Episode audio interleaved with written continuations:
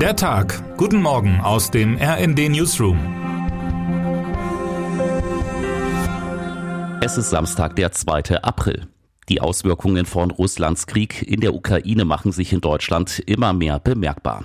Höhere Sprit- und Gaspreise sorgen ja schon seit mehreren Wochen für Diskussionen in Deutschland. Nun werden auch Lebensmittel spürbar teurer.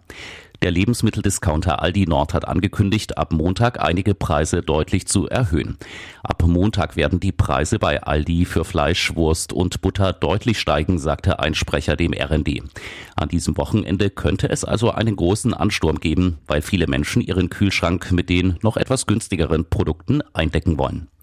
Als Grund für die Preiserhöhungen nannte Aldi höhere Kosten für Dünger, Futtermittel und Energie. Aus Russland kommen weltweit am meisten Düngemittel und aus der Ukraine ein großer Teil der Futtermittel. Da Dünger und Futtermittel knapper werden, steigen nun die Preise und das bekommen besonders die Landwirtinnen und Landwirte in diesen Tagen zu spüren. Die höheren Kosten müssen sie notgedrungen an die Verbraucherinnen und Verbraucher weitergeben. Einige Artikel werden nach RND-Informationen mehr als 20 Prozent teurer. Aldi steht mit seinen Preiserhöhungen nicht allein da. In den vergangenen Wochen mussten auch schon andere Lebensmittelhändler die Preise anziehen, darunter Edeka und Globus.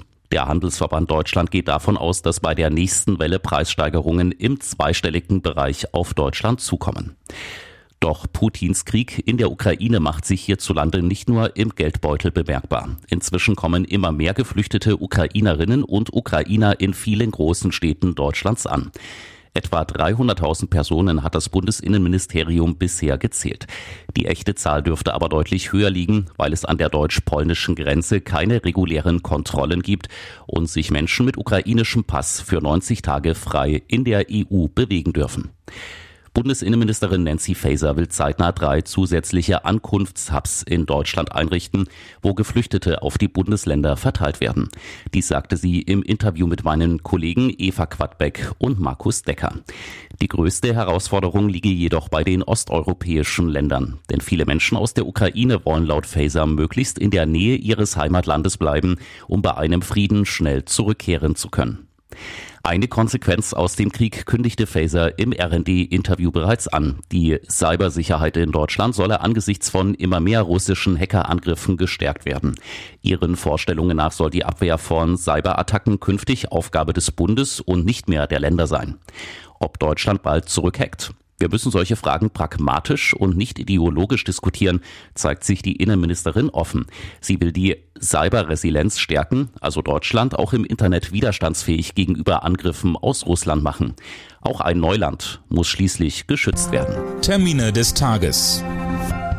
In Frankreich will der amtierende Präsident Emmanuel Macron bei seinem einzigen großen Auftritt vor der ersten Runde der Präsidentschaftswahlen punkten. Er tritt in Nanterre vor den Toren der Hauptstadt auf. Auch in Nordrhein-Westfalen beginnt die heiße Wahlkampfphase für die Landtagswahl im Mai. Heute um 10.30 Uhr sind Bundeskanzler Olaf Scholz und die Parteivorsitzenden Saskia Esken und Lars Klingbeil beim Wahlkampfauftakt der NRW-SPD in Essen zu Gast. Wer heute wichtig wird. Für Muslime weltweit beginnt heute der Fastenmonat Ramadan. Von Sonnenaufgang bis Sonnenuntergang sollen gläubige Muslime nicht essen und auch Genussmittel wie Tabak sind dann tabu. Und jetzt wünschen wir Ihnen einen guten Start in den Tag. Text Sven Christian Schulz, am Mikrofon Imme Kasten und Philipp Rösler. Mit rnd.de, der Webseite des Redaktionsnetzwerks Deutschland, halten wir Sie durchgehend auf dem neuesten Stand. Alle Artikel aus diesem Newsletter finden Sie immer auf rnd.de slash der Tag.